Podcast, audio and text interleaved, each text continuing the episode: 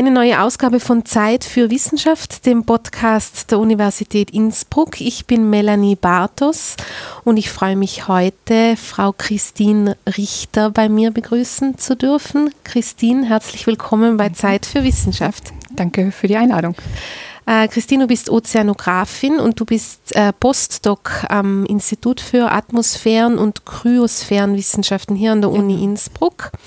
Und in Mittelpunkt deiner Arbeit steht ein Thema, ähm, das ist der Meeresspiegel, mit dem du dich aus ganz verschiedenen Perspektiven beschäftigst oder der einfach ganz wichtig in deiner Arbeit ist. Vielleicht ähm, zum Einstieg, äh, lass uns doch einmal so ein bisschen in deine Arbeit reinblicken, was du dir da ansiehst, weil Meeresspiegel sagt jedem und jeder was, Stimmt, ist auch viel, ja. mhm. da werden wir sicher noch drauf kommen in Zusammenhang mit dem Thema Klimawandel in, in Diskussion, aber was ist jetzt dein Interesse da in dem Bereich? Genau, also wie gesagt, ich ähm, beschäftige mich mit dem Meeresspiegel und genauer gesagt mit, mit Veränderungen im Meeresspiegel, sowohl in der Vergangenheit als auch ähm, zukünftige Veränderungen. Und was mich besonders interessiert, man hört immer viel vom globalen Meeresspiegel, aber mit dem kann man eigentlich relativ wenig anfangen. Also mich interessieren besonders regionale Veränderungen. Ähm, was trägt zu regionalen Veränderungen bei? Welche Prozesse sind das? Ähm, was für Veränderungen können wir erwarten? Gibt es da zum Beispiel Regionen, die sich auf ähm, sehr große Veränderungen im Meeresspiegel einstellen müssen? Oder gibt es Regionen, ähm, in denen nichts passiert und warum ist das so? Wie war das in der Vergangenheit? Wie wird das in der Zukunft sein? Gibt es da gewisse Veränderungen? Und natürlich ein großes Thema ist der anthropogene, also der menschgemachte Anteil am, am Meeresspiegelanstieg, mhm. ähm, der mich interessiert. Mhm. Ähm, das heißt, wenn du sagst, es ist also so in meiner Wahrnehmung ähm, oder wenn man so die Medienberichte auch so ein bisschen darüber verfolgt, dann ist ja immer von dem Meeresspiegel die Rede. So, mhm. der wird um diese und diese ähm, in verschiedenen Szenarien äh, könnte der um diese und diese Zentimeter, Millimeter, Meter oder so mhm. ansteigen. Ja. Als hast du erwähnt, dass das regional ähm, ansiehst, äh, wie, wie ist das zu, also wie, wie, wie ist das zu verstehen? Ähm, genau, wie gesagt, man hört oft vom, vom Meeresspiegelanstieg. Mehrere Meter, Zentimeter, wie auch immer. Ähm, aber ich zum Beispiel als Mensch, der an der Küste lebt oder so, ich kann damit wenig anfangen. Ich möchte wissen, wie verändert sich der Meeresspiegel ähm, genau ähm, an dem Ort, wo ich lebe. Ähm, mhm. Das kann zum Beispiel irgendwo in Norwegen sein, das kann irgendwo auf, einem, auf einer kleinen Insel im, im Pazifik sein. Und diese regionalen Veränderungen im Meeresspiegel, ähm, die können wirklich sehr verschieden sein. Die können äh, größer oder kleiner als der globale Meeresspiegelanstieg ausfallen. Und ähm, um gerade mit Hinblick auf die zukünftige Entwicklung, um mich darauf einzustellen, wie sich der Meeresspiegel verändert, um eventuell Dämme zu bauen oder sogar ganze ähm, Dörfer zu verlegen, so zum Beispiel. Ähm, um mich darauf einzustellen, muss ich wissen, wie verändert sich der Meeresspiegel genau an diesem Punkt. Und das kann mhm. wirklich sehr ähm, verschieden sein vom globalen Meeresspiegelanstieg. Mhm. Das heißt, regional heißt jetzt nicht, es geht darum, dass zum Beispiel natürlich, wenn ich jetzt auf äh, ähm, Meeresspiegelniveau lebe sozusagen, dass ich dadurch allein schon natürlich exponierter bin, was das betrifft, mhm. nicht wie wenn wir jetzt hier in Innsbruck sitzen, genau, ja. sondern regional heißt in dem Fall auch, dass wirklich auch der Anstieg an und für sich an gewissen Meeresgebieten oder Bereichen mehr ist als an anderen genau, Orten. Genau, ähm, okay. ganz genau. Ähm, Andererseits ist es dann aber auch so, dass in gewissen Gebieten der Meeresspiegelanstieg geringer ausfällt äh, mhm. als im globalen Mittel. Mhm. Ähm, ja, das liegt in der Natur der Sache. Wenn der Meeresspiegel irgendwo stärker steigt, ähm, muss er irgendwo anders ähm, geringer steigen als, als im globalen Mittel. Mhm. Ja. Wie kann man sich das vorstellen, dass also welche Mechanismen wirken da, wenn wir uns diese großen blauen Flecken auf der Erdkugel vorstellen, dass es an manchen mehr und an manchen, wie hat es mhm. mit Strömungen zu tun? Das oder ist ganz, ganz verschieden. Ähm, einerseits zum Beispiel kann das man kann sagen, das Wasser kann im Ozean umherschwappen wie in einer Badewanne, so zum Beispiel. Mhm. Ähm, das heißt, ähm, wenn man sich das in der Badewanne vorstellt, das Wasser schwappt hin und her, irgendwo haben wir einen höheren Meeresspiegelanstieg und irgendwo einen geringeren. Das kann natürliche Ursachen, Ursachen haben, das kann sich aber auch, ähm, das kann aber auch vom Klimawandel beeinflusst äh, werden. Ähm, das heißt, diese, dieses Schwappen kann nur temporär sein. Das heißt, vielleicht über 10, 20 Jahre mhm. erfahren gewisse Regionen einen erhöhten Meeresspiegelanstieg und gewisse Regionen einen geringeren. Das kann ähm, aber auch ähm, von Dauer sein. Okay. Ähm, das ist die eine Sache, das ist der Ozean einfach nur an sich. Und das geht natürlich einher mit auch veränderten Zirkulationsmustern, also Meeresströmungen im Ozean. Mhm. Die zweite Sache ist, und da kommen wir jetzt schon dazu, was trägt noch zum Meeresspiegelanstieg in dem Fall bei, das sind ähm, das ist das Schmelzen von Kontinentaleismassen, also von Gletschern und den Eisschilden ähm, in der Antarktis und auf Grönland, wobei wir hier nicht nur von Schmelzen reden, aber das können wir später besprechen. Mhm. Und das ist ein bisschen nicht wirklich komplizierter, aber eigentlich ganz, ganz interessant, wenn zum Beispiel Nehmen wir einfach mal Grönland. Wir haben Grönland ist eine riesige Eismasse, ähm, also eine große Masse und Masse hat Schwerkraft. Das heißt, durch diese, durch diese riesige große Eismasse auf Grönland ähm, haben wir auch ein, ein Gebiet mit erhöhter Schwerkraft um Grönland herum. Das heißt, ähm, Grönland zieht sozusagen Wasser an. Äh, das heißt, um Grönland mhm. herum ähm, ist der Meeresspiegel äh, ein, ein, wenig erhöht als zum Beispiel ähm, um Gebiete herum, die nicht von Eis sind. Also wegen der Masse, also genau. weil das, die Masse hat es quasi so eine an. Anziehungskraft, die ohnehin allein schon aufgrund dieser Richtig. Masse sozusagen da ist. Die Masse Aha. beeinflusst einfach das schwere Feld der Erde. Das, das ja. merken wir jetzt nicht, weil ähm, ja das, die Wasseroberfläche kann sich frei bewegen und sie passt sich einfach dem Schwerefeld der Erde an. Mhm. Wenn wir uns jetzt aber vorstellen, dass zum Beispiel Grönland abschmilzt oder dass ein Teil der Eismasse verloren geht, ähm, heißt das auch die Schwerkraft sinkt um Grönland herum. Das heißt, weniger Wasser wird angezogen und das Wasser bewegt sich in, in andere ähm, Gebiete. Ähm, das heißt, obwohl zum Beispiel Grönland leicht abschmilzt, sinkt der Meeresspiegel um Grönland herum, weil einfach die Schwerkraft auch sinkt. Das heißt, ähm, global gesehen steigt der Meeresspiegel an, aber um Grönland herum, also wirklich in unmittelbarer Nähe dieser Insel, sinkt der Meeresspiegel. Das ist nicht wirklich intuitiv. Nein, äh, ich weiß, ja, aber das, äh, das ist ganz spannend. Ja, ähm, das ist sehr spannend. Und das heißt halt, wenn der Meeresspiegel um Grönland herum sinkt, im globalen Mittel aber steigt, das heißt, er muss woanders stärker steigen. Ja. Ähm, und das, ja. wir nennen das das sogenannte Fernfeld. Also das ähm, mhm. passiert dann sehr weit weg von Grönland, in dem Fall in, in den tropischen Gebieten, wo auch wirklich viele ähm, tiefliegende Inselstaaten liegen. Also die erfahren dann dadurch, durch diesen Effekt, einen höheren ähm, Meeresspiegelanstieg als, als im Durchschnitt das, ja, das ist eigentlich sehr spannend. Ähm, und das kann man auch sehr äh, ungerecht. Auch, ja, also es ist interessant, dass es sozusagen ja. dort, wo es passiert, äh, genau.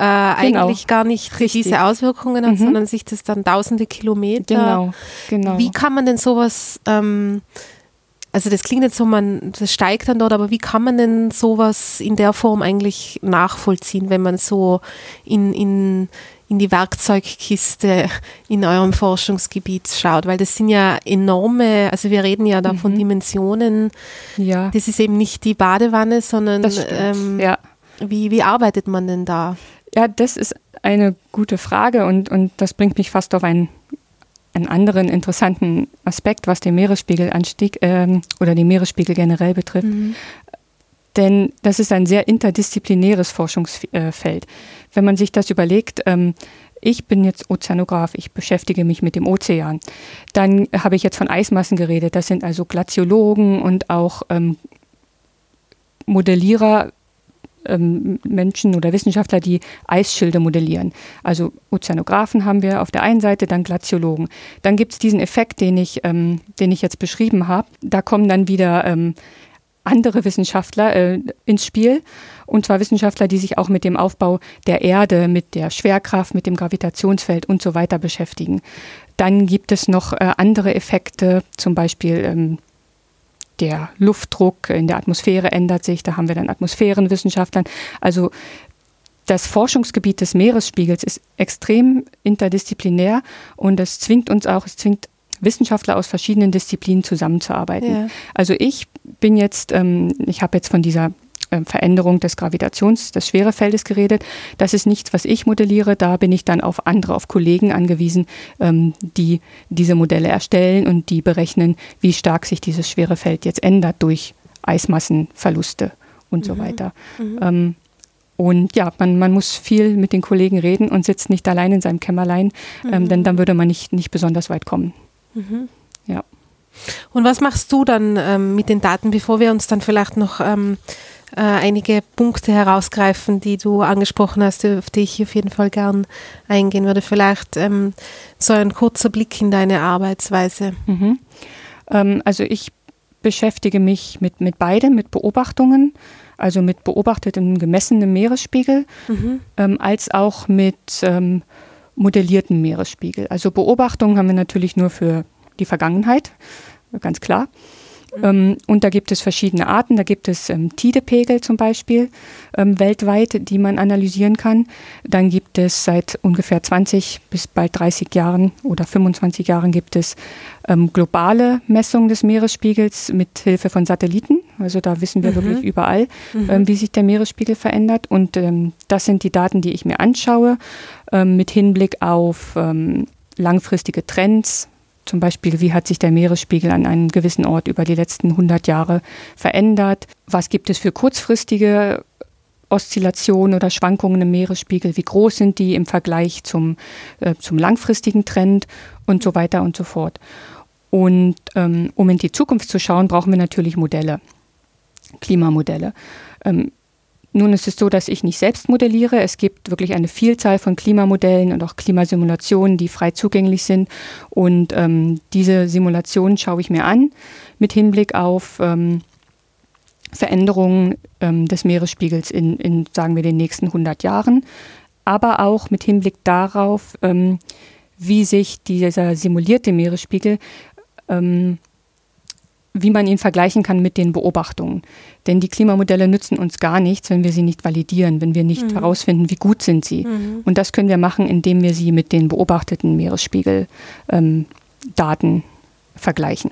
Und das ist auch eine Sache, die mich sehr interessierte diese beobachteten Daten, die, die es gibt, äh, für was für einen Zeitraum mhm. kann man sich das vorstellen? Wie das weit kann man da zurückgehen? Gute Frage. Ähm, ich schaue mir Tidepegel an, also ähm, Meeresspiegel, der vom Land aus gemessen wird. Und da gibt es die längsten Zeitreihen, sind ungefähr 150 Jahre. Da ist natürlich, da gibt es das Problem, dass, dass es diese Zeitreihen nur für ähm, eine wirklich begrenzte Anzahl von Orten gibt. Die meisten befinden sich in Europa, in mhm. Holland. Deutschland, ähm, Nordeuropa. Ähm, dort gibt es sehr lange Zeitreihen, was wunderbar ist, aber ähm, Nordeuropa stellt nur wirklich einen ganz kleinen, repräsentiert nur einen wirklich kleinen Teil der Ozeane. Mhm. Ähm, dann für die letzten 50 Jahre, würde ich sagen, gibt es wirklich eine, eine gute Deckung mit ähm, Tidepegeln nicht unbedingt weltweit, aber, aber besser. Es gibt zum Beispiel immer noch sehr wenige Aufzeichnungen aus Afrika oder so. Also da kennen wir kaum etwas. Mhm. Ähm, genau, das sind so die Zeitskalen. Und das Problem ist, dass sich diese Tidepegel wirklich an Land befinden. Also sie messen den Meeresspiegel, Schwankungen im Meeresspiegel entlang der Küsten, was sehr wichtig ist. Aber wir, es sagt uns nichts darüber aus, wie sich der Ozean, wie sich. Und wie ist der Name noch einmal? Das sind Tidepegel. Aha. Auf Englisch Tide Gauges, ähm, okay. Tidepegel, Pegelmessungen. Ja. Von am Tide ah. kommt von Gezeit in dem ah, Fall und ja, ja ah, genau, ah, mhm. richtig. Ähm, ja. Die sind an Land. Die sind an Land, genau. Und mhm. Mhm. das sind wirklich unglaublich wichtige ähm, Beobachtungen, weil sie eben so weit zurückgehen, aber sie haben auch ihre ähm, Nachteile, sag ich mal. Mhm. Ähm, und das Zweite sind dann, wie gesagt, die Satellitenmessungen. Die gibt es aber leider erst seit 20, 25 Jahren. Und da fangen wir auch erst langsam an. Da kommen wir dann langsam in einen Zeitraum, wo man auch was über längerfristige Trends aussagen kann. Mhm. Das sind die zwei ähm, Datensätze, die ich mir hauptsächlich anschaue. Ja. ja, und die Satelliten, nehme ich an, können das dann wahrscheinlich auch noch repräsentativer dokumentieren, als es diese genau, Landmessungen. Uns, ähm, können. Sie geben uns ähm, Auskunft darüber, wie sich wirklich ähm, auch ähm, im offenen Ozean der Meeresspiegel ja. ändert. Allerdings sind die Tidepegel auch sehr wichtig, denn was uns ja wirklich interessiert, ist dieser relative Meeresspiegelanstieg, also der Anstieg oder die Veränderung des Meeresspiegels in Bezug auf, auf die Küsten, auf das Land. Mhm. Ähm, und das, das geben uns die, die Tidepegel. Da gibt es zum Beispiel auch ähm, ganz andere Beiträge, Erdbeben oder so ändern, können auch den relativen Meeresspiegel mhm. ändern mhm. oder Landhebung ähm, und so weiter und so fort. Und dafür brauchen wir dann eben die Tidepegel, okay. ähm, um uns das anzuschauen. Ja. Mhm. Und mit diesen Werten sozusagen sind ja dann mm, ähm, Meterwerte oder, oder Zentimeterwerte oder genau. was auch immer, mit genau. denen mhm. arbeitest du dann und siehst ja das eigentlich sehr viel in so Vergleichen an, wie sich das genau. entwickelt man hat kann, oder entwickeln richtig. könnte. Man kann sich einen einzelnen Ort anschauen, man kann äh, anschauen, wie sich der Ort äh, von anderen Orten unterscheidet, ob es da Gemeinsamkeiten gibt oder ob es Unterschiede gibt. Wenn es Unterschiede gibt, warum ist das so? Gibt es da verschiedene Mechanismen ähm, und so weiter und so fort. Genau. Mhm. Mhm. Dann, dann lass uns doch vielleicht einmal auf das eingehen, was man denn da beobachtet, wenn man sich diese Zahlen anschaut. Mhm. Ich glaube, wir können und äh, wir haben in der, ähm, in der Zusammenarbeit äh, mit dir haben wir ja in den letzten Monaten schon den einen oder anderen Beitrag gestaltet, wo man einerseits sagen kann, dass der Anstieg des, es gibt, wir reden von einem Anstieg des Meeresspiegels, in zumindest, Fall, ja. mhm. sagen wir mal, wir wissen jetzt, es gibt regionale Aspekte, wie mhm. zum Beispiel das äh, ja. Grönland-Beispiel. Ähm, aber grundsätzlich ist es auf jeden Fall ein relativ komplexes Zusammenspiel, wo verschiedene Faktoren eine Rolle spielen. Jetzt sind wir beim Stichwort ähm, Klimawandel und wir sind beim Anthropogenen, beziehungsweise, wie du gesagt hast, ähm, dem Faktor Mensch in diesem ganzen Spiel. Ähm, was kann man denn, wenn du sagst, du hast das auch schon also in die Vergangenheit hinein beobachtet und, und die Situation jetzt in die Zukunft anhand von Modellen angesehen, ähm, was kann man dazu sagen? Sind, sind wir schuld dran? Schuld, verantwortlich, würde ich vielleicht eher sagen. Mhm. Ähm, das ist natürlich nicht, nicht ganz so leicht zu sagen. Ähm, wie gesagt, der Meeresspiegel, der globale Meeresspiegel ist in dem, im 20. Jahrhundert um ungefähr 14 bis 17 Zentimeter gestiegen. Ähm, mhm. Im Moment ähm, sind die Raten so, dass, dass man mit einem Anstieg im Jahrhundert von, wenn es so weitergehen würde, von 30 Zentimetern ausgeht. Ähm, wir gehen aber eigentlich davon aus, dass sich die, die Raten noch beschleunigen, also dass es, dass es mehr wird. Mhm. Ähm, in der Vergangenheit haben wir in einer Studie gezeigt, dass ähm, sich Meeresspiegelveränderungen, ich rede jetzt von globalen Meeresspiegel, mhm. im ersten Teil des 20. Jahrhunderts ähm, auch noch sehr gut mit natürlichen ähm, Mechanismen erklären lassen. Da gibt es zum Beispiel äh, die Gletscher, die, ähm, die abschmelzen als Reaktion auf, einen, auf, das, ähm, äh, auf ein, das, die kleine Eiszeit im 19. Jahrhundert. Das mhm. ist, eine, was, ist etwas Natürliches und die Gletscher reagierten immerhin noch ähm, weiter darauf, indem sie abschmelz, äh, ab, langsam äh, abgeschmolzen sind, aber, aber natürlich nicht komplett. Also das ist eine ganz natürliche Sache gewesen, die auch langsam ablief, äh, auslief. Ähm, dann haben wir aber gezeigt, dass ähm, in der zweiten Hälfte des 20. Jahrhunderts, dass der Anstieg des Meeres, äh, des Meeresspiegels dass wir den nur erklären konnten, wenn wir wirklich die, die menschgemachten Emissionen ähm, mit einbezogen. Also ohne diesen, ohne unseren CO2-Ausstoß, den Ausstoß von Treibhausgasen, konnten wir den beobachteten Anstieg nicht erklären. Ähm, also es ist ganz eindeutig, dass der Mensch, sagen wir mal, für mindestens ab 1970, glaube ich, ungefähr 60 bis 70 Prozent des beobachteten Meeresspiegelanstiegs verantwortlich ist. Das kann man schon so sagen, genau. Mhm. Mhm. Also man, man kann schon feststellen, es sind immer, wie wir gesagt haben, verschiedene Faktoren, die eine Rolle spielen. Faktoren, äh, für diesen Zeitraum ab 1970 kann man sagen, dass für den Anstieg, der bei 14 bis 14 bis 17, 17 Zentimeter, Zentimeter ungefähr im 20. Jahrhundert, ja. Im 20. Jahrhundert, dass da ab sagen wir ab der zweiten Hälfte der zweiten Hälfte von ähm, zu einem der Mensch weit mehr als die Hälfte davon genau, von dem Mensch, Mensch gemacht ja. verursacht ist. Das heißt, ähm, man kann eigentlich sagen, ihr seht euch diese Faktenlage an, weil diese Daten sind ja da. Mhm. Und dann äh, kann man sich äh, in eurer wissenschaftlichen Herangehensweise ansehen, äh, was kann das verursachen. Und dann gibt es sozusagen, genau. dann hat man einen Teil und dann, dann kann man sich den Rest sozusagen nicht durch äh, diese natürlichen Faktoren erklären, die du jetzt erwähnt hast. Genau. Da kommt der Mensch ins Spiel. So ungefähr. Und, ja. und man macht das mit Hilfe von Klimamodellen äh, natürlich, ja. denn da können wir uns so alternative Welten bauen mit Klimamodellen. Mhm. Äh, zum Beispiel eine Welt, in der, in der ähm, es keinen Menschen gibt, in, den, in einer Welt, ah. in der es ah. keine Treibhausemissionen gibt. Und dann ja. können wir uns anschauen, wie würde sich der Meeresspiegel in so einer Welt entwickeln. Ähm, und da sehen wir, er würde vielleicht steigen, aber nicht besonders viel. Mhm. Und dann schauen wir uns eine Welt an, in, in, in, dem, in der es den Menschen gibt, also in der es die CO2-Emissionen gibt zum Beispiel. Mhm. Und wie entwickelt sich dieser, der Meeresspiegel in dieser Welt? Und dann sehen wir, es gibt einen Anstieg und diesen Anstieg können wir mit dem beobachteten Anstieg ähm, vergleichen. Mhm. Und dann können wir entweder sagen, ja, das passt ähm, oder nein, es passt nicht. Es passt eher zu natürlichen Klimaschwankungen. In dem Fall haben wir aber gesehen, dass wirklich ohne diese Treibhausgasemissionen, dass wir diesen beobachteten Anstieg nicht erklären können. Also wir brauchen wirklich die Treibhausgasemissionen in dieser Welt, um mhm.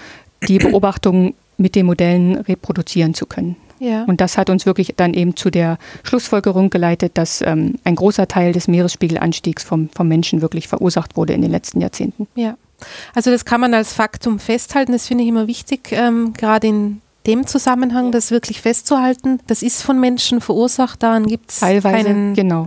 Ja, ja genau. Also mhm. das kann man ja, ja Teile davon genau. sind und in dem Fall ja doch maßgebliche Teile Absolut, ja. sind von Menschen verursacht. Ähm, du hast gesagt, da geht es um die menschlichen, also Emissionen, äh, die, die da eine Rolle spielen. Vielleicht ähm, können wir das äh, kurz umreißen. Ich meine, es ist sicher ein komplexer Vorgang, aber wenn du sagst, ähm, die äh, Emissionen führen dazu, dass der Meeresspiegel steigt, mhm. sagen wir mal so. Äh, wie funktioniert das? Wie mhm. kann das, dass wir ja. viel, keine Ahnung, mit ja. Autos, Flugzeugen mhm. und keine Ahnung, Industrie unterwegs sind. Ja. Wie, äh, über welche Wege kann das Einfluss auf den Meeresspiegel mhm. nehmen? Ähm, CO2 ist nur ein, ein, wichtiges Treibhausgas. Das heißt, ähm, die Atmosphäre besteht wirklich nur zu einem ganz, ganz geringen Teil aus CO2. Aber wenn, wenn dieses, äh, dieser Anteil CO2 nicht wäre, würde die Durchschnittstemperatur auf der Erde minus 15 Grad betragen. Also wahrscheinlich würde es uns dann in dem Fall gar nicht geben. Mhm. Durch diesen kleinen Anteil an CO2 beträgt die Durchschnittstemperatur auf der Erde allerdings 15 Grad. Also für uns angenehm zum Leben. Und nun ist es so, dass wir diesen ähm, ähm, Anteil CO2 durch unsere Emissionen erhöhen. Das heißt, mehr Energie durch diese Treibhausgas, ähm, ähm, ja, durch das CO2 bleibt mehr Wärme in, im Klimasystem ähm, stecken, sozusagen. Mhm. Ähm, und diese Wärme führt zunächst, oder eigentlich nicht zunächst, ein Großteil dieser Wärme, über 90 Prozent, wird nämlich vom Ozean aufgenommen. Mhm. Nur ungefähr zwei, drei Prozent oder nicht mal zwei Prozent gehen ähm, in die Atmosphäre und tragen dort zur Erhöhung der Oberflächentemperatur bei. Und ähm, ein gewisser Teil geht in, in, in die Gletscher oder führt zum, zum Abschmelzen von Gletschern und Eisschilden. Ähm, genau. Aber der Größteil dieser, dieser Wärme, die plötzlich zusätzlich im Klimasystem mhm. vorhanden ist, die geht in den Ozean. Mhm. Das heißt, der Ozean erwärmt sich die obere Schicht zunächst einmal. Der Ozean ist wirklich sehr tief und das dauert eine Weile. Deswegen sind das meistens erst die oberen 100 Meter, die sich erwärmen. Wenn Wasser, Meerwasser sich erwärmt, dehnt es sich aus. Ähm, und das führt dann eben zum Anstieg, zu einem Anstieg des Meeresspiegels. Und hinzu kommt, ich habe die Gletscher und die Eismassen erwähnt, ähm, die schmelzen ab. Das führt mhm wiederum auch zu einem Anstieg des Meeresspiegels. Und diese zwei ähm, Komponenten, also die Ausdehnung des Meerwassers und das Abschmelzen von Gletschern, das sind die beiden wichtigsten Beiträge, die eben zu diesen 14 bis 17 Zentimetern im 20. Jahrhundert geführt haben. Ja. Okay, also es ist einfach, da geht es um Temperaturanstieg. Genau, es geht um die Energiebilanz dem, unseres Planeten. Ja, okay. Im, Im Gleichgewicht würde von der Sonne erhalten wir unsere Energie und genauso viel Energie wird von der Erde auch wieder abgestrahlt. Mhm. Sonst mhm. Würden, würde sich die Erde ja unendlich erhitzen, was sie natürlich nicht tut. Und durch das CO2 wird eben ein bisschen mehr Energie ähm, bleibt, verbleibt im Klimasystem. Und das führt eben dazu, dass sich die Erde auf ein neues Gleichgewicht einstellt, was ähm, mit einer erhöhten Temperatur verbunden ist. Ja. Gut, und wärmeres Wasser hat eine größere Ausdehnung. Genau.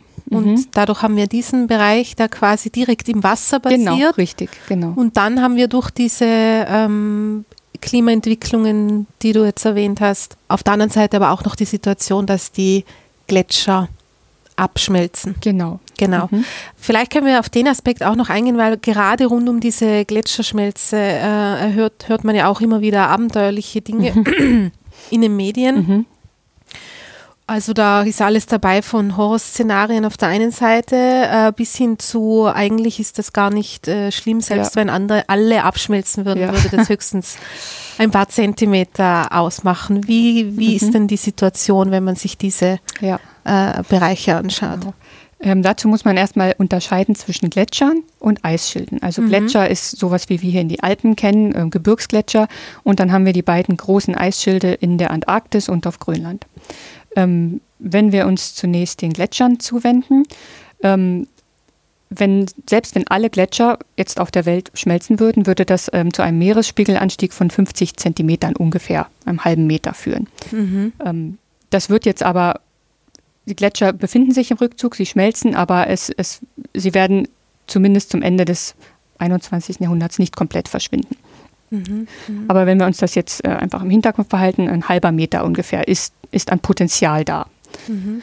Wenn das wir ist uns jetzt noch einmal, die Gletscher sind die das ist ein Gebirgsgletscher. Gebirgsgletscher, die jetzt gerade bei uns genau. hier gibt es ja einige Beispiele. Da haben wir das Problem, also das, das Problem ist dann eigentlich mehr sozusagen, der Meeresspiegel schon auch, aber ähm, bei uns hat es dann mehr so lokale Auswirkungen. Richtig. Das ist natürlich sehr für das Ökosystem und so weiter. Gerade in den Alpen, ähm, ja. die Alpengletscher sind für den Meeresspiegel eigentlich unwichtig. Okay. Ähm, das ist weniger, sehr viel weniger als ein Millimeter ähm, Meeresspiegel-Äquivalent, das in den Alpengletschern jetzt mhm. äh, gespeichert äh, wird.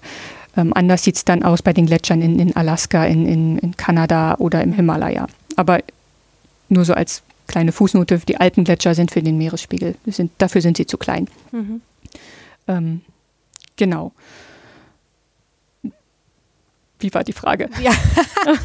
Na, ich wollte nur kurz festhalten, ja. dass mhm. die Alpengletscher, weil wir das, genau. ähm, das das Abschmelzen dieser hätte jetzt, wenn wir jetzt vom Meeresspiegel ja. reden, keine extrem Richtig. große Relevanz. Genau. Aber für uns hier jetzt lokal, wenn ich da Richtig. an unsere rundherum liegenden Gletscher hat es ja. natürlich, weil wir ähm, auch Forscherinnen und Forscher haben, die sich eben mit den Auswirkungen Absolut. dann regional in diesen Gebieten, die natürlich teilweise katastrophal sind für die genau. Ökosysteme genau. dort, äh, natürlich schon Auswirkungen haben. Aber wenn wir uns jetzt den Meeresspiegel mhm. ansehen, dann haben wir festgehalten, die Gletscher haben wenn man alle zusammennehmen würde in einem ganz theoretischen, ja, genau. Äh, mhm. in einer ganz theoretischen Annahme, dann ja. hätte das einen halben Meter. Genau, etwas weniger als einen okay. halben Meter. Dann ja. haben wir aber noch dann haben wir Eisschilde. die Eisschilde und zwar mhm. auf Grönland und der Antarktis. Und ähm, in beiden zusammen ist ähm, so viel Wasser gespeichert, dass ein, ein komplettes Verschwinden einem Meeresspiegelanstieg von ungefähr 65 Meter ähm, zur Folge hätte. Also da muss man sich einfach mal diese Relation vorstellen, 50 Zentimeter, ein halber Meter in Gletschern und 65 Metern auf den, auf den Eisschilden. Also mhm. es ist weniger als ein Prozent des Wassers ist in, in Gletschern gespeichert. Jetzt möchte ich aber gleich dazu sagen, dass das jetzt nicht passieren wird in den nächsten Tausenden, Zehntausenden Jahren. Ja. Denn ähm, diese Eisschilde sind riesig, sie sind sehr träge, es dauert wirklich lange, bis äh, Eisschilde auf Klimaveränderungen äh, reagieren. Also mhm das möchte ich gleich klarstellen, ja. äh, wir müssen jetzt nicht übermorgen mit einem Meeresspiegelanstieg von 60, 65 Metern rechnen. Ja, auch nicht im ja. nächsten Jahrhundert oder im nächsten Jahrtausend. Zum Glück. Ähm, genau. Ähm, aber, ja, das, das, aber man sieht daran, was das für äh, Richtig, einfach die Relation hat. und die Dimension. Genau. Ja. Äh, genau. Deswegen gibt es, man weiß noch relativ wenig über Eisschilde. Einfach, ich meine, sie befinden sich auf Grönland in der Antarktis, da kommt man nicht so leicht hin. Mhm. Also das äh, befindet sich noch in den Kinderschuhen, da wird aber unglaublich viel geforscht. Ähm, also es ist ein wirklich sehr, sehr schnell ähm, wie meinst du, da, da weiß man wenig, wie sich die entwickeln oder wie? Genau, es ist, ähm, ähm, da gibt es zwei Sachen, die wichtig sind. Erstmal können Eisschilde verschwinden, indem sie einfach schmelzen. Das heißt, es wird warm, mhm. ähm, dass das Eis schmilzt. Aber gerade in der Antarktis ist es zum Beispiel so, da, da, ist es relativ kalt. Mitten in der Antarktis hat es minus 40 Grad. Ob es jetzt minus 40 hat oder minus 35, das ist dem Eis völlig wurscht. Das schmilzt einfach nicht. Was zum Beispiel in der Antarktis wichtig ist, sind ähm, sind, ist, ist die Dynamik. Also nicht das Schmelzen, sondern, sondern die Dynamik, wie das Eis fließt. Ähm, das Spezielle an der Antarktis ist, es ist eine, eine Insel mit einem sehr großen Eisschild ähm, das von Wasser umgeben ist. Also das Eis ist mehr oder weniger direkt in Kontakt mit dem Ozeanwasser. Und da gibt es dann zum Beispiel verschiedene Mechanismen. Dadurch, dass Wasser, das Ozeanwasser sich auch langsam erwärmt, wird quasi das Eis von, von unten her oder das Eisschild von unten her angegriffen, sag ich mal. Ah, ja. ähm, und da gibt es diese Eisschelfe, also diese schwimmenden Verlängerungen des Eisschildes. Ähm, und die tragen auch die stabilisieren diesen Eisschild sozusagen. Und wenn die jetzt immer schwächer werden und langsam abbrechen oder kalben, dann wird das Ganze instabil und Eis beginnt aus dem Inneren schneller abzufließen. Eis fließt, das wissen viele gar nicht, aber Eis fließt sehr langsam. Und das Eis aus dem Inneren des antarktischen Eisschilds beginnt dann, kann dann theoretisch schneller ähm, Richtung Küste fließen, wo es dann ähm, wirklich langsam durch dieses wärmere Ozeanwasser auch ähm, Mhm. Das ist jetzt wirklich eine sehr, sehr, sehr vereinfachte Darstellung. Ja, ich bin ja. da auch kein Experte. Ähm, aber, und, und wie gesagt, das, äh, diese Wissenschaft steckt, ich würde sagen, nicht in den Kinderschuhen, aber ähm, da, da wird gerade wirklich sehr intensiv geforscht. Äh, und da gibt es, glaube ich, noch sehr viel zu entdecken und ja. ähm, zu forschen. Das heißt, ist, äh, wenn du sagst, das Eis fließt, das ist äh, auch sozusagen in Bewegung. Genau, das Eis ist in Bewegung. Ein, ein, Gletscher fließt ja auch. Das, ja. das sieht man gerade in den Alpen. Ja. Ähm, sieht man das eigentlich auch sehr schön, wie, wie diese Fließlinien. Ähm, ja. Also ja, Eis fließt. Das sehr langsam, aber ja. Mhm. Aber wie gesagt, das sind meine Kollegen, die Glaziologen. Ja, ja. aber das, äh, du hast es jetzt schön geschildert, mhm. die Dimensionen, die das Ganze hat, mhm. ähm, um das so äh, ungefähr verständlich zu machen. Jetzt hat diese ähm, die Klimaerwärmung oder die, die, die steigenden Temperaturen, aber doch auch auf diese Eisschilde Auswirkungen. Mhm. Wie könnte man die zusammenfassen, jetzt nicht, also sozusagen in, in realen Szenarien, jetzt nicht ähm, was, was mhm. ein komplettes Abschmilzen ja. zu, äh, zu, zu Konsequenz hätte oder so, oder einfach gefragt, wie geht es denen denn? Den Eisschilden. Ja. Ähm, die Eisschilde sind wirklich in der Tat noch die größte ähm, Unsicherheit für, für zukünftige Szenarien. Ja. Ähm, da gibt die Schätzungen gehen da wirklich auseinander. Zum Beispiel im IPCC-Report, oh, so genau kenne ich Zahlen nicht, aber da waren es, glaube ich, ungefähr 10, 20 Prozent, die die Eisschilde zum ähm, Meeresspiegelanstieg ähm, beitragen könnten in den nächsten 100 Jahren. Da hat sich natürlich seitdem viel getan. Es gibt Szenarien, ähm, die sagen, wenn eine gewisse, ein, ein äh, gewisser Kipppunkt überschritten wird, dass es sogar bis zu einem Meter sein könnte, aber das, die sind auch nicht sehr wahrscheinlich. Also ähm, es gibt sogenannte High-End-Szenarien, also was, was könnte im schlimmsten Fall ja. passieren, das könnte eventuell dieser Meter sein. Ähm, man weiß es aber nicht. Ich glaube, eine, eine große Unsicherheit ist auch, es ist schwer zu sagen, wann. Es gibt ähm, da gewisse Kipppunkte sozusagen. Und wenn die überschritten sind, dann ähm, kann es relativ schnell passieren. Relativ schnell, da rede ich jetzt auch von Hunderten von Jahren. Mhm. Ähm, aber man weiß nicht genau, wann werden diese, diese Kipppunkte, gibt es diese Kipppunkte und wann werden sie überschritten. Äh, also Eisschilde, das, das ist wirklich noch sehr schwer zu sagen, ähm, zu quantifizieren, wie viel sie nun beitragen könnten. Und das ist wirklich die, die größte äh, Unsicherheit, gerade im antarktischen Eisschild, zu sagen, wie viel wird der antarktische Eisschild zum Meeresspiegelanstieg in den nächsten 100 Jahren beitragen. Das mhm. ist wirklich sehr schwer, schwer zu sagen. sagen. Ja. Mhm. Aber man kann so äh, Entwicklungen beobachten, wie du vorgesagt äh, hast, dass zumindest klar ist, wärmeres Wasser greift es sozusagen, wie du geschildert hast, genau. von unten an. Genau. Also das, das ist Dinge, ein Mechanismus, genau. Ja. Der, ja, mhm. Mhm. Genau. Gerade im, im Fall der Antarktis ist das. Mhm. Ähm, es, es ist wirklich äh, sehr interessant, denn die Antarktis, es ist so viel Eis, dass es wirklich das Land ähm, herunterdrückt. Also ein großer Teil der Antarktis liegt unter Wasser. Mhm. Ähm, ja. Ja, und, und also das eben ja, genau. Ja. Und das, ähm, weil es wirklich so viel Eis ist, so viel Gewicht hat, dass es wirklich den, den Mantel eindrückt. Mhm. Und ähm, ja, das, das ähm, birgt dann natürlich oder das bringt dann natürlich viele, viele Effekte mit sich, viele ähm, ja, Mechanismen, die, ja, die jetzt erst noch erforscht werden müssen. Aber das ist wirklich ein, ganz spannend, finde ich. Dieses ja. Forschungsgebiet. Ja.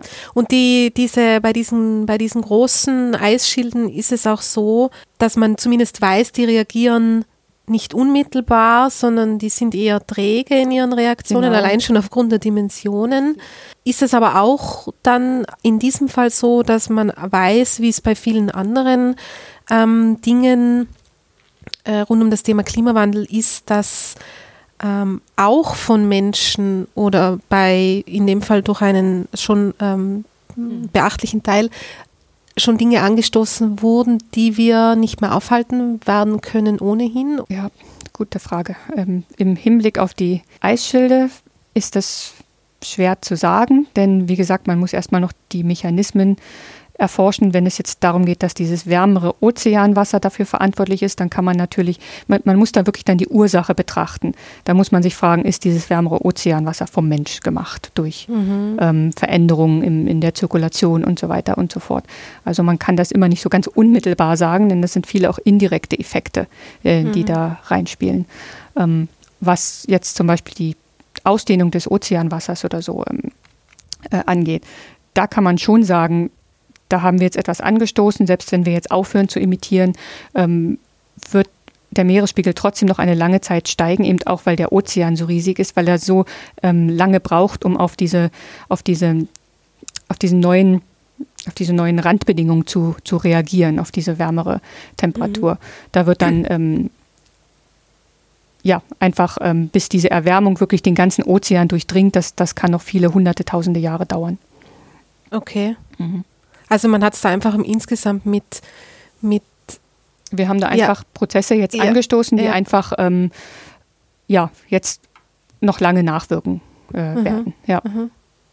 Ähm, du hast gesagt, dass, es, ähm, dass du einerseits sehr viel mit einfach ähm, vorhandenen Datenmaterial arbeitest, das mhm. bis zu 100, 150 Jahren zurückreicht. Was dann ab jetzt sozusagen passiert, äh, bist auch du, wie wir in der Klimaforschung grundsätzlich, arbeitest du mit Modellierungen mhm. äh, beziehungsweise mit Modellannahmen, was passieren könnte.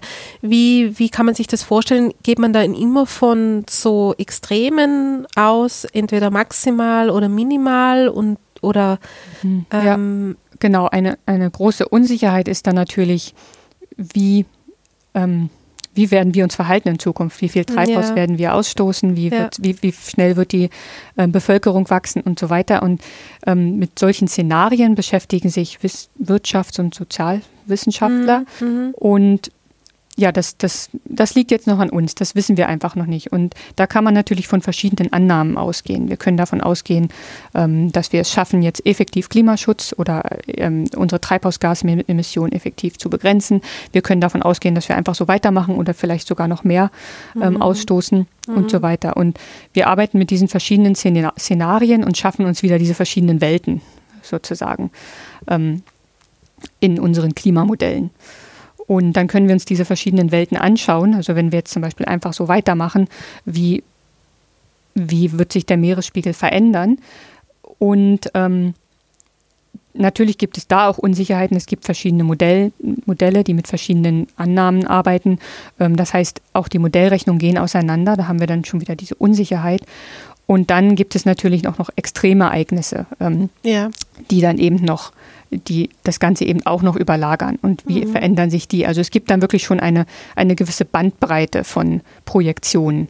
Ähm, und da gibt es ein gibt es einen oberen Bereich sozusagen. Okay, so viel könnte es sein. Die Wahrscheinlichkeit ist nicht groß, aber es könnte so viel sein. Und es gibt einen unteren Bereich. Ähm, und diese Unsicherheiten, diese Spanne zu, zu ähm, verringern, das ist, sehe ich jetzt wirklich auch ein, als eine der Herausforderungen ähm, ähm, mhm. gerade der ähm, unserer, Klima, unserer der, für die Wissenschaft einfach ja, generell. Ja. Ähm, denn letztendlich, ja, gerade so Akteure ähm, brauchen, brauchen diese Zahlen und wenn, wenn man diese riesige Unsicherheit hat, dann das ist, ist schwer, den, den Menschen auch zu vermitteln. Und ähm, diese Unsicherheit zu verringern, das, das ist wirklich unglaublich wichtig, mhm. ähm, meiner Meinung nach. Und ja, da müssen wir halt viele Sachen wissen, wie werden wir uns in Zukunft verhalten und wir müssen auch viel äh, weiter forschen, welche Mechanismen ähm, für gewisse Prozesse, zum Beispiel den Meeresspiegelanstieg, verantwortlich sind und so weiter und so fort. Mhm. Aber wir sprechen hier doch von einer, einer wie soll ich sagen, einer Spanne, mhm. die irgendwo unten ansetzt und irgendwo oben ankommt, mhm. Minimum, Maximum. Ähm, innerhalb dessen wird sich das abspielen. Aber es geht nicht darum zu sagen, das ist kein realistisches Szenario oder das wird nicht passieren. Gut, das, da hätte man dann die, die obere Grenze sozusagen, wenn man ja. erstmal sagen kann, das wird auf keinen Fall passieren und wenn man das vielleicht auch immer weiter einengen kann, ähm, ist das auch eine Art ähm, obere äh, Grenze. Mhm. Ganz ja, salopp, diese 65 Meter werden jetzt nicht ja, okay, genau. Das, wäre zum sehr, Beispiel so ähm, eine ähm, ja, ja, ja, Ober genau. Und das möchte man natürlich ja, sagen. Verstehe. Okay, es wird nicht in mhm. 10.000 Jahren passieren, ja. es wird auch nicht in 100 Jahren passieren ähm, mhm. und so weiter und so fort. Mhm. Also ähm, das kann, es kann zumindest ganz nützlich sein, ähm, diese, diese oberen Grenzen zu haben. Ja. Ähm, ja. Ja. Wenn wir uns die Zahlen jetzt ansehen, äh, was äh, aktuell an, an Annahmen getroffen wird, was den Meeresspiegel betrifft, ich weiß nicht, in welchen, ähm, was, sind denn, was, was sind denn im Moment die Annahmen, äh, wohin das in nächster Zeit gehen wird? Weil jetzt, wenn wir uns den Meeresspiegel anschauen, da brauchen wir ja keine 65 Meter, Nein. Äh, dass das teilweise schon genau. äh, ja. schlimme Auswirkungen haben kann, wie man ja an, an gewissen Beispielen auf jeden Fall weiß. Mhm. Also ich, ich denke, im Moment besteht eher so der Konsens, dass es bis zum Ende des, des Jahrhunderts mhm. nicht viel mehr als ein Meter mhm. sein wird. Mhm. Und, das, und ob es jetzt viel weniger wird oder viel mehr, hängt jetzt auch davon ab, wie wir, wie, wie einfach weiter Treibhausgase emittiert werden, wie wir uns verhalten. Ähm, aber ich denke, das ist so im Moment der, der Konsens. Ähm, ein Meter eventuell ein bisschen mehr. Äh, das hängt jetzt sehr zum Beispiel von der Antarktis ab. Da mhm. gibt es eben noch diese großen mhm. Unsicherheiten. Eventuell auch weniger, wenn wir es äh, schaffen, effektiv die Emissionen zu reduzieren. Ja. Mhm. Wenn du sagst bis zum Ende des Jahrhunderts und jetzt äh, hast du es ja bis zum Ende des vorigen Jahrhunderts angesehen, das ist dann aber schon um einiges mehr, ja. mhm. als es schon mal war, soweit man das zurückverfolgen kann. Also das sind schon ein Meter es ist mehr als 17 Meter Zentimeter. ja. ja, absolut. Ja. ist mehr als, ja, wesentlich mehr als 17 Zentimeter. Mhm. Und finde ich jetzt, also wenn ich mir manche exponierte Stellen, auch wenn wir wieder den regionalen Aspekt natürlich haben, aber trotzdem, das ist, äh, also das hat auch an und für sich hätte das schon ja, das hätte äh, fatale Auswirkungen ja. äh, in gewissen Gebieten. Genau, es gibt ähm, gerade naturgemäß ähm, gibt es viele große Städte und Siedlungen entlang der Küsten ja. ähm, mit ähm, einer großen Bevölkerungsdichte, mit ähm, viel Infrastruktur ähm, und ähm, Wirtschaftsstandorten und so weiter. Auch Ökosysteme, das darf man jetzt nicht vergessen. Und ähm, da sind doch, da sind dann doch einige bedroht. Man, man darf ja nicht vergessen, es geht nicht nur um diesen Meter, es geht auch äh, zusätzlich zu, zu diesem Meter kommen ja auch dann Extremereignisse. Ein Meter mag vielleicht eine Stadt jetzt nicht permanent fluten. Wenn jedoch auf diesen Meter eine, eine Sturmflut kommt, dann ähm, sieht die Sache schon anders aus. Also dann hat man plötzlich drei, vier Mal im Jahr steht halt eine, eine Stadt unter Wasser oder so, wenn man sich nicht anpasst. Mhm. Ähm, ja, insofern, das, das hat schon Auswirkungen. Ähm, ich sehe das jetzt so, dass gerade viele ähm, Industriestaaten können sich anpassen. Aber wie gesagt, der, der größte Meeresspiegelanstieg ist auch wirklich entlang ähm, tiefliegender Inselstaaten in, in den tropischen Ozeanen zu erwarten. Und ähm, die haben weniger Möglichkeiten, sich anzupassen. Ja, und da geht es zum Beispiel auch darum, wenn eine Insel zum Beispiel überflutet wird, Meerwasser ist salzig, dann werden zum Beispiel auch die Trinkwasservorräte oder äh, das, das, Grundwasser verseucht sozusagen. Mhm. Also es ist dann nicht mhm. mehr genießbar. Ähm, da gibt es, ja, da gibt es ganz verschiedene Folgen, äh, auf die man äh, achten muss. Ja. ja. Und auch diese, diese Inselstaaten haben halt wirklich kein Land, äh, auf das sie ausweichen äh, können. Ich habe ähm, ein, ein ganz, nicht witzig, aber ein sehr interessantes Beispiel, habe ich ähm, neulich von einem Kollegen gehört, dass es in den Philippinen gibt es eine Insel und äh, durch, durch ein Erdbeben ist sie etwas abgesunken.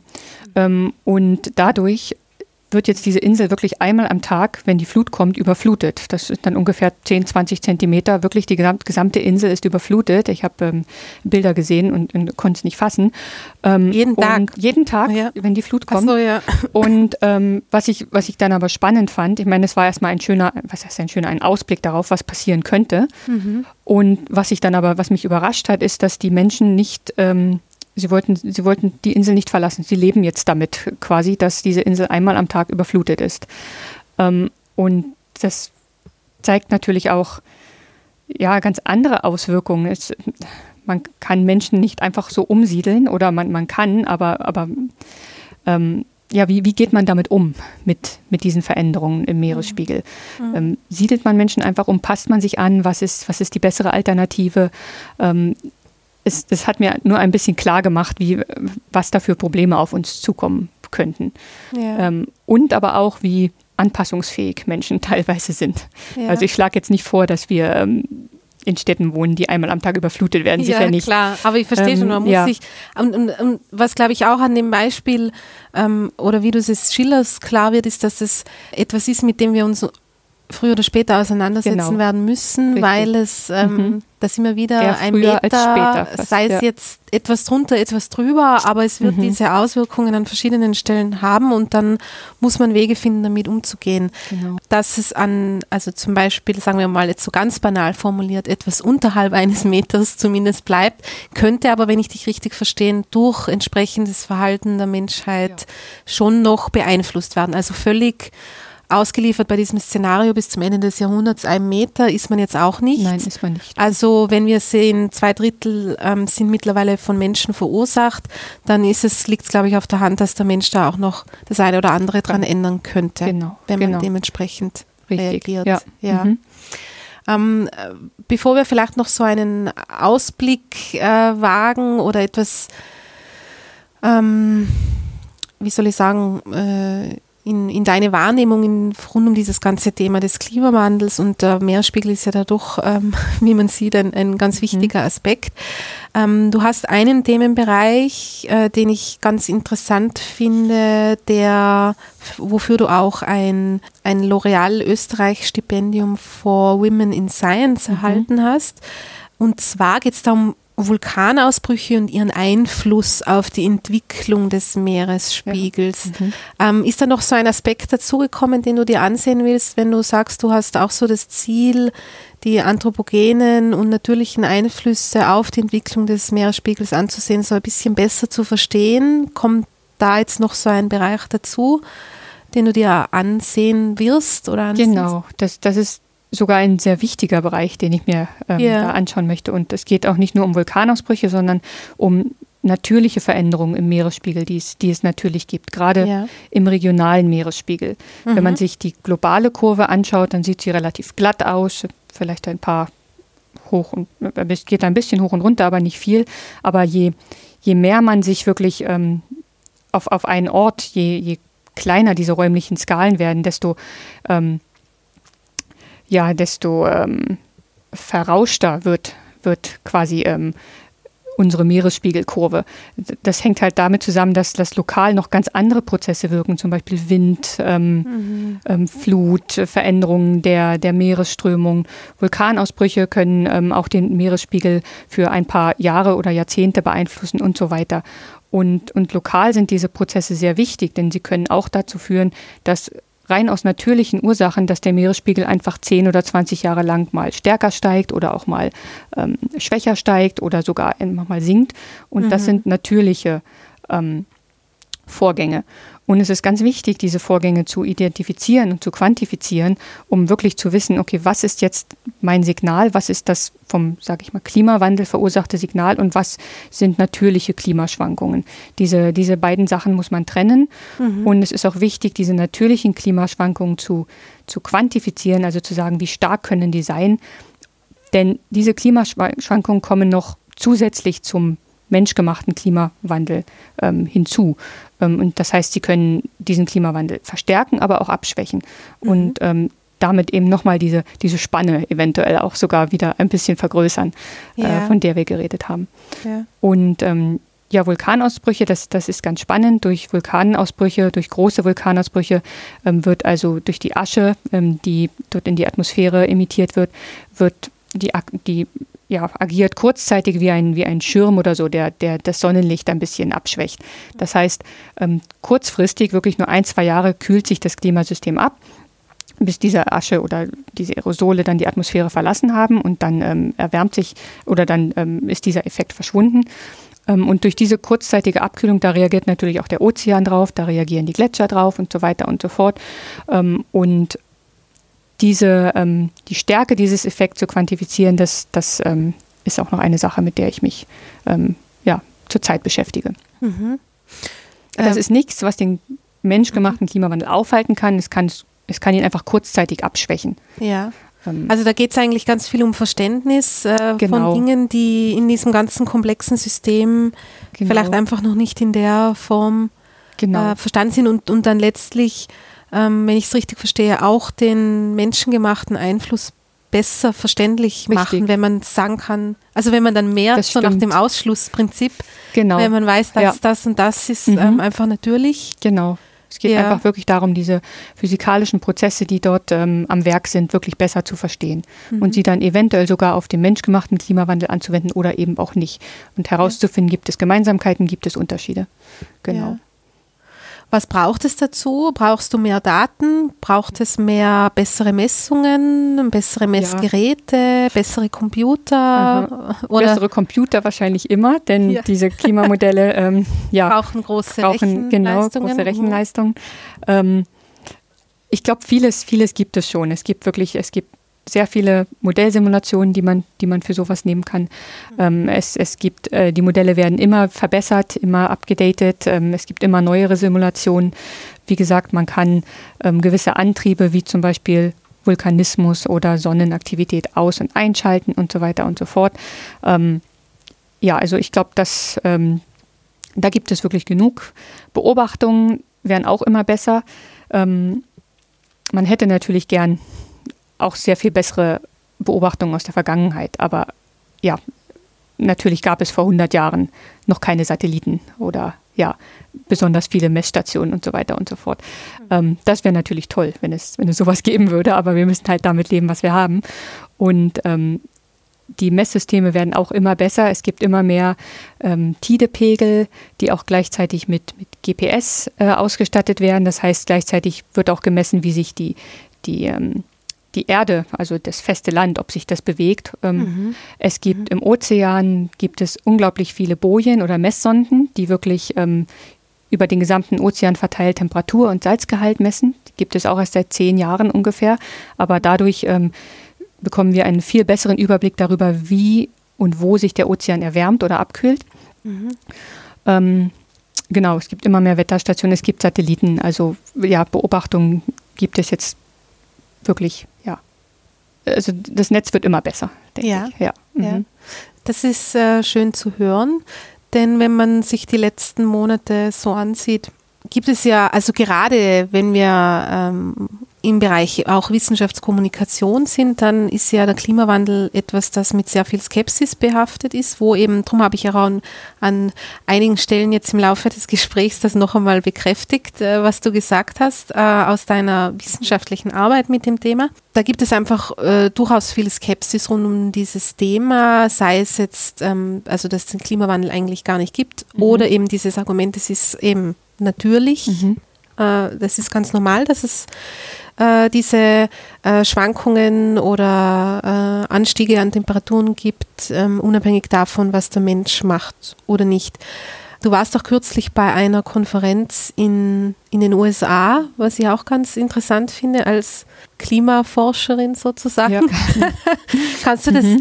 also wie ist, wie interessiert da, wie ist da, wie siehst du da deine Position in diesem heiß diskutierten und auch teilweise emotional fast aufgeladenen Thema, politisch sehr aufgeladen und in den USA wissen wir alle, ja.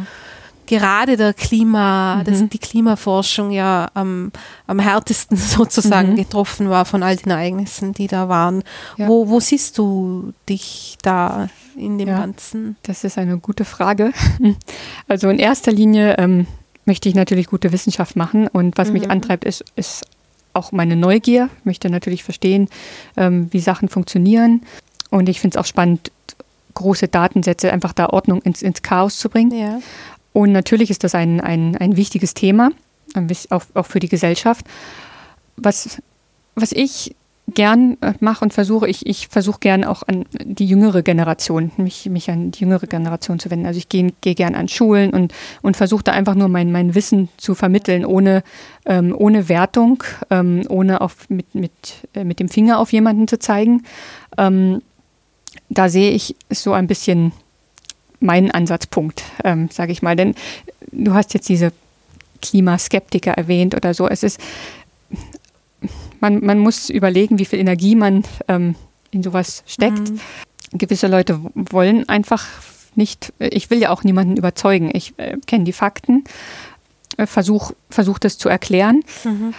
Und jeder muss seine Schlüsse selbst daraus ziehen. Also ich kann jetzt niemandem vorschreiben, wie er oder sie leben ähm, soll. Ich, mhm. ich kann halt einfach nur diese verschiedenen Welten sozusagen ähm, aufzeigen, was möglich ist und ähm, ja für mich dann entscheiden, was, was, wo ich leben möchte. Ja, wie gesagt, ich sehe meine Position da wirklich eher in, im, im Nachwuchs. Also ich äh, mhm. möchte da wirklich an Schulen gehen, einfach einfache physikalische ähm, Prozesse erklären, ähm, was ich zum Meeresspiegel weiß, das erklären.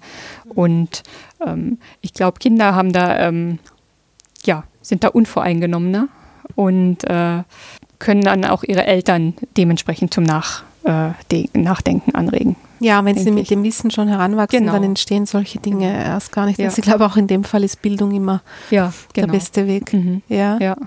Dieser Aspekt, dass du da in einem Bereich arbeitest, der so aktuell auch ist mhm. und ähm, das hoffentlich auch weiterhin sein wird und so mm, massive Auswirkungen auf uns alle hat, ist das auch etwas, was dich an und für sich motiviert, daran zu arbeiten? Oder ist das auch so ein Antrieb gewesen, in dieses Feld zu gehen? Mhm. Oder es hat es andere Ursachen gehabt?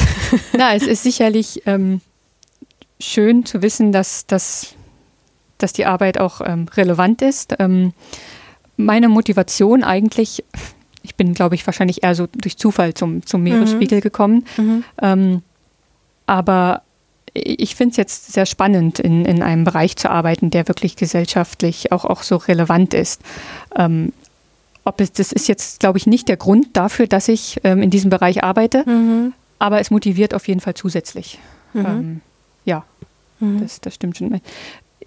Hauptsächlich ist es halt wirklich so, dass ich, dass ich sehr interessiert bin, dass, dass ich es spannend finde, einfach äh, in, in so einer Zeit auch zu leben, in der sich so viel verändert. Das mhm. ich finde es jetzt nicht positiv, ähm, dass sich gerade im Hinblick auf das Klima die Welt so verändert. Aber ähm, ich, ich finde es auch ähm, spannend, einfach zu schauen, was, was, was passieren wird. Was, ähm, was für ein riesengroßes Experiment haben wir da jetzt angestoßen. Und ja. Äh, ja. ja. Siehst du das so? Also das ist schon. Ich also, finde das jetzt nicht auch, toll. nein, nein, ich verstehe schon, aber trotzdem, ja. weil du, ich finde das Wort Experiment äh, ganz interessant, weil ja, in gewisser Weise haben wir halt nur diese eine Welt ja. und wir verändern, wir drehen da jetzt an gewissen Schrauben mhm. und äh, ohne wirklich zu wissen, was passiert. Aber du sitzt sozusagen, wenn ich das jetzt richtig mhm. interpretiere, doch viel vor dem Bildschirm. Absolut, ja. Mhm. Ja, ja. Okay, eigentlich also. hauptsächlich, ja. Mhm. Also dann, dann muss die Neugier schon äh, auch da sein, weil man stellt sich das ja oft so vor. Ähm, ja.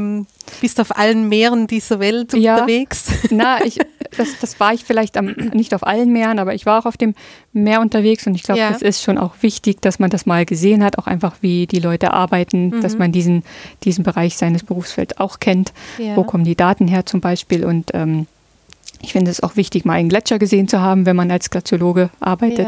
Ja, ähm, ja es, es, gibt einem einfach mehr, mehr Gefühl dafür, was man, was man eigentlich tut. Es ist nicht ganz theoretisch, was man da macht, sondern ähm, man, man, hat es selbst mal erlebt und ja, das, das finde ich schon sehr wichtig. Mhm. Ähm, ja.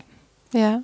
Wo, wohin fokussiert sich deine Neugier denn im Moment speziell? Sind es die Vulkane oder woran arbeitest du denn gerade in diesem, das haben wir ja doch jetzt gelernt, ja. sehr vielseitigen äh, ja. Gebiet? gerade wirklich direkt im Moment ähm, bin ich damit beschäftigt in, in einer Region, die mich sehr interessiert, weil ich auch meinen mein, mein, ähm, Doktor in dieser Region gemacht habe. Und zwar im nördlichen Nordatlantik ähm, möchte ich die Beobachtungen, die es vom Meeresspiegel von Satelliten gibt, äh, vergleichen mit ähm, Modellierung des Meeresspiegels. Einfach um zu schauen, wie gut sind die Modelle in, in dieser Region. Denn es ist jetzt natürlich klar geworden, dass die Modelle sind Ausgangspunkt für Vorhersagen ähm, für den Meeresspiegelanstieg. Mhm, mhm, Und dazu muss man natürlich auch wissen, wie gut sind die Modelle überhaupt? Können sie mhm. überhaupt die Beobachtungen in, einem, äh, in mhm. einer gewissen Region reproduzieren? Und ja. ähm, genau, ich beschäftige mich in, in dem Moment dann wirklich gerade mit dem Nordatlantik. Mhm. Ähm, entlang der europäischen Küste, der norwegischen Küste. Äh, das ist etwas, was ich direkt im Moment gerade mache. Das heißt, äh, du vergleichst ähm, oder du, du überprüfst, ob die, die Modellierungen, die es gab mhm. zu diesem ja. Gebiet, ob die mit den dann tatsächlich gemessenen. Genau. Ah. Richtig. Da gibt es halt äh, nur übereinstimmen, diese, oder? Genau, mhm. diese 20 Jahre und 20 Jahre sind nicht viel. Ja. Ähm, aber man kann eben schon gewisse Schlussfolgerungen daraus ziehen. Es gibt zum Beispiel, es gibt sehr viele Klimamodelle, ähm, auf, die, auf denen ähm, Projektionen basieren. Und die Frage ist natürlich auch immer, welche gibt es Klimamodelle, die besonders gut sind oder gibt es Klimamodelle, die wirklich gar nicht gut sind? Mhm. Ähm, Im Moment ist es, glaube ich, so, dass Vorhersagen ähm, gemacht werden, indem wirklich alle Klimamodelle gemittelt werden. Die Frage ist natürlich, macht das Sinn oder sollten wir vielleicht gewisse Klimamodelle, von denen wir wissen, sie sind einfach nicht gut, ähm, sollten wir sie einfach, sollten wir sie nicht einfach ähm, vernachlässigen mhm. oder sollten wir sie wichten und so weiter und so fort. Mhm. Ähm, und ja, das, das ist eine ziemlich wichtige Sache, denke ich. Und damit beschäftige ich mich gerade im Moment in, in, dieser, in dieser speziellen Region eben. Ja. Mhm. Und äh, du hast dein Doktorat dort gemacht? Im, Im Norwegen, genau. In Norwegen, mhm. okay. Ja. Und warst da direkt da war ich da wirklich ähm, direkt im Meer ausgesetzt. ja, ja. Und dort sind sie natürlich sehr interessiert äh, daran, wie sich der Meeresspiegel entwickelt in. Ja. Der Norwegen hat eine unglaublich lange Küste mhm. ähm, mhm. und äh, sehr dicht besiedelt. Sehr schön auch übrigens. Ja. und ähm, ja, dort, dort, bin ich dann über Umwege zum, ähm, zum Meeresspiegel gekommen. Genau. Mhm als ich mir das erste Mal, glaube ich, die Meeresspiegelkurven für Bergen, wo ich gewohnt habe, angeschaut habe, ja. habe ich gesehen, da passiert ja eigentlich gar nicht so viel über die letzten 100 Jahre. Warum Sorgen machen? Aber das Spezielle eben an Norwegen und auch an anderen Regionen ist, dass äh, in der letzten Eiszeit, vor 20.000 Jahren oder so, war ähm, Norwegen komplett mit Eis bedeckt. Da gab es diesen riesigen ähm, Eispanzer mhm. und der ist dann ähm, Übergang zur Warmzeit langsam geschmolzen. Und als sich das Eis zurückzog, hat äh, Norwegen langsam angefangen, sich anzuheben. Denn durch das Gewicht des Eises wurde Norwegen Ah, äh, herabgedrückt. Also wie wir es vorher schon hatten, genau, äh, genau. durch die Masse. Und richtig, mhm. das ist ein, noch ein zweiter Effekt äh, eigentlich. Ähm, und Norwegen hebt sich immer noch langsam an, Norwegen oder ganz Skandinavien. Ähm, das weiß nicht, zwei, drei Millimeter pro Jahr oder je nachdem, wo man ist. Und, und da kommen wir jetzt wieder zu diesem relativen Meeresspiegelanstieg. Also global steigt der Meeresspiegel, aber in Norwegen dadurch, dass sich das Land ähm, immer noch langsam weiter anhebt, wird sich, gleicht sich das sozusagen aus. Und im Mittel sieht man relativ wenig. Ah. Ähm, das wird sich in Zukunft ein bisschen verändern, wenn der menschgemachte Meeresspiegelanstieg sich beschleunigt, überholt er sozusagen ja, äh, genau die Landhebung. Mhm. Ähm, aber äh, das, ist, das ist ganz spannend äh, an Norwegen, ähm, dass, dass sie wirklich sich, sich langsam anheben. Und ähm, ich habe einmal mit einem Kollegen geredet in Norwegen ähm, und ich habe ihm, er hat mich gefragt, Christine, du arbeitest mit Meeresspiegel, darf ich dich was fragen?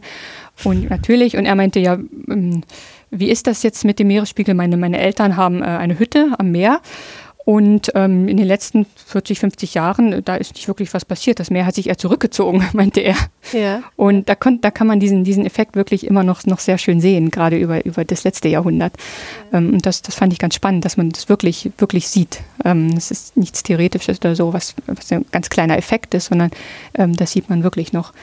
Und genauso wie sich eben Norwegen langsam anhebt, gibt es eben auch Regionen wie zum Beispiel Holland oder äh, ein Teil der Westküste Amerikas, die sich absenken im ähm, als Antwort auf, auf diese letzte Eiszeit. Äh, wenn man sich das vorstellt, wenn der Meeres, wenn einfach ähm, die Erdkruste irgendwo eingedrückt wird, muss sie sich irgendwo anders ja wieder, ähm, das wie ein Kissen anheben.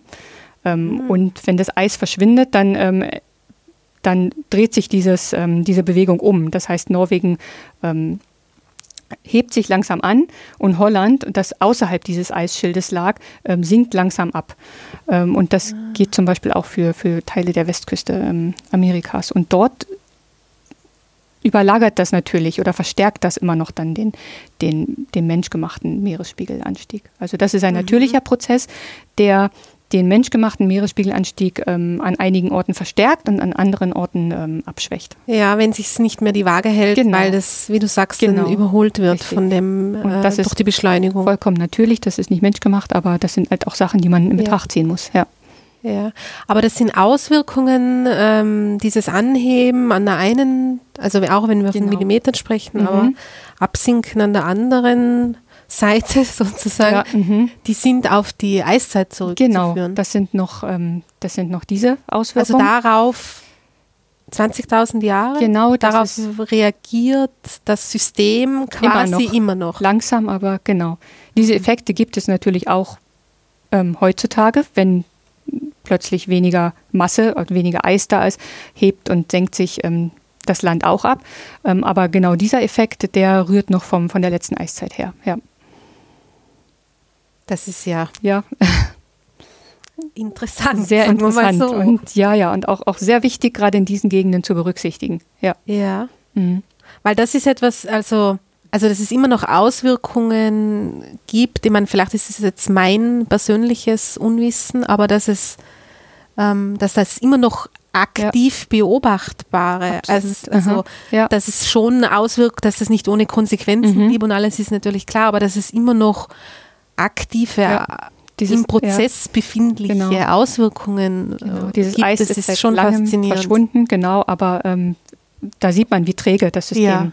wie, wie träge einzelne Komponenten dieses Systems sein können. Ja. Wie kann man das ähm, festmachen? Das ja, würde mich noch interessieren. Das ist auch eine sehr gute Frage. Dazu muss man verschiedene Sachen wissen.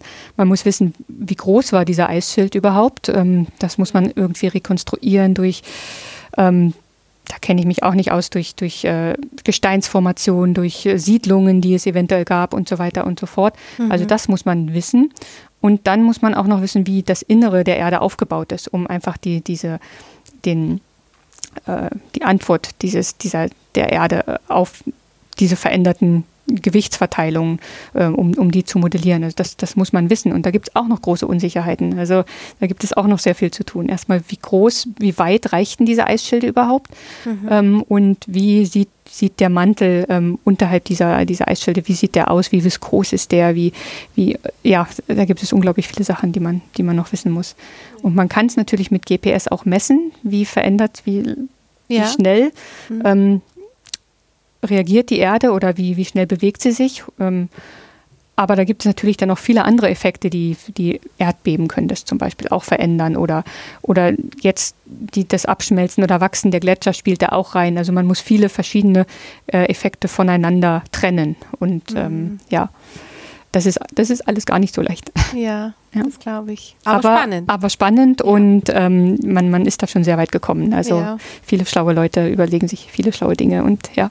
Ja, zum Glück, äh, wie man an deinen Schilderungen der letzten Stunde sehen kann, ist, gibt es ähm, auf kei keinesfalls äh, schon ausreichend Experten auf diesem Gebiet. Und ähm, ich würde mich freuen, wenn wir wieder mal, wenn ja. es etwas, ich glaube, es wird bestimmt wieder ja. interessante Ergebnisse geben. Vielleicht können wir uns in mhm. dem Rahmen oder auch in einem anderen auf mhm. jeden Fall noch einmal darüber ja. unterhalten. Für heute bedanke ich mich ganz herzlich für das interessante Gespräch, Christine. Gern. Dankeschön.